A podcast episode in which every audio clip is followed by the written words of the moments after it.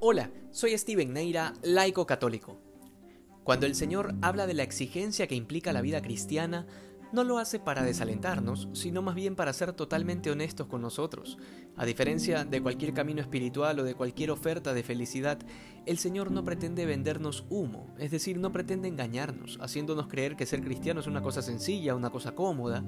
La sentencia de que debemos entrar por la puerta estrecha para salvarnos y que aquella otra, la que tiene el camino ancho, lleva a la perdición, es ciertamente muy dura y contradice a lo que muchos piensan respecto a la vida cristiana, invocando una falsa misericordia de Dios, que está totalmente separada de su justicia. Sin embargo, esta enseñanza es vital, porque nos ayuda a comprender que el camino será duro, que habrá un montón de dificultades y sufrimientos y que la puerta estrecha implica que habrá que dejar atrás muchas cosas que nos atan y nos pesan para poder pasar por ella. Sin embargo, tal como nos lo dice el mismo Señor, quien persevera hasta el final, ese se salvará. Tal vez esta lectura en particular puede llevarnos a la pregunta de cuántos se salvan. ¿Son muchos? ¿Son pocos? Si nos quedamos solamente con los versículos del Evangelio de hoy, nos queda bastante claro que el número de los que se salvan es muy pequeño, o como lo dice el Señor, pocos son los que dan con esa puerta estrecha que lleva la vida. Sin embargo, esto también debe leerse en contexto con el hecho de que Dios quiere que todos nos salvemos y lleguemos al conocimiento de la verdad.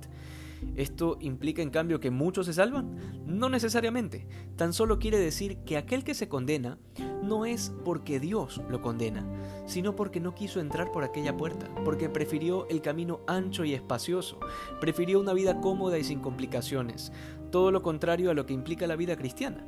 Quienes evitan este camino estrecho y aún así pretenden salvarse, parten de una idea equivocada de Dios y de sí mismos.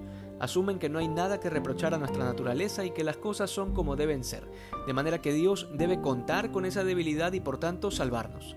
Sin embargo, Dios no puede obligarnos a estar a su lado por toda la eternidad, si estando en la tierra no hicimos el esfuerzo voluntario de querer estar con Él.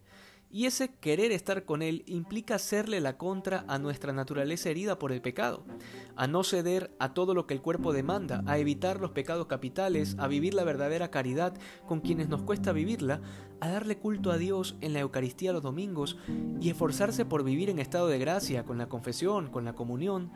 Dios no puede obligarnos a vivir todo esto, sino que somos nosotros quienes debemos buscar vivirlo.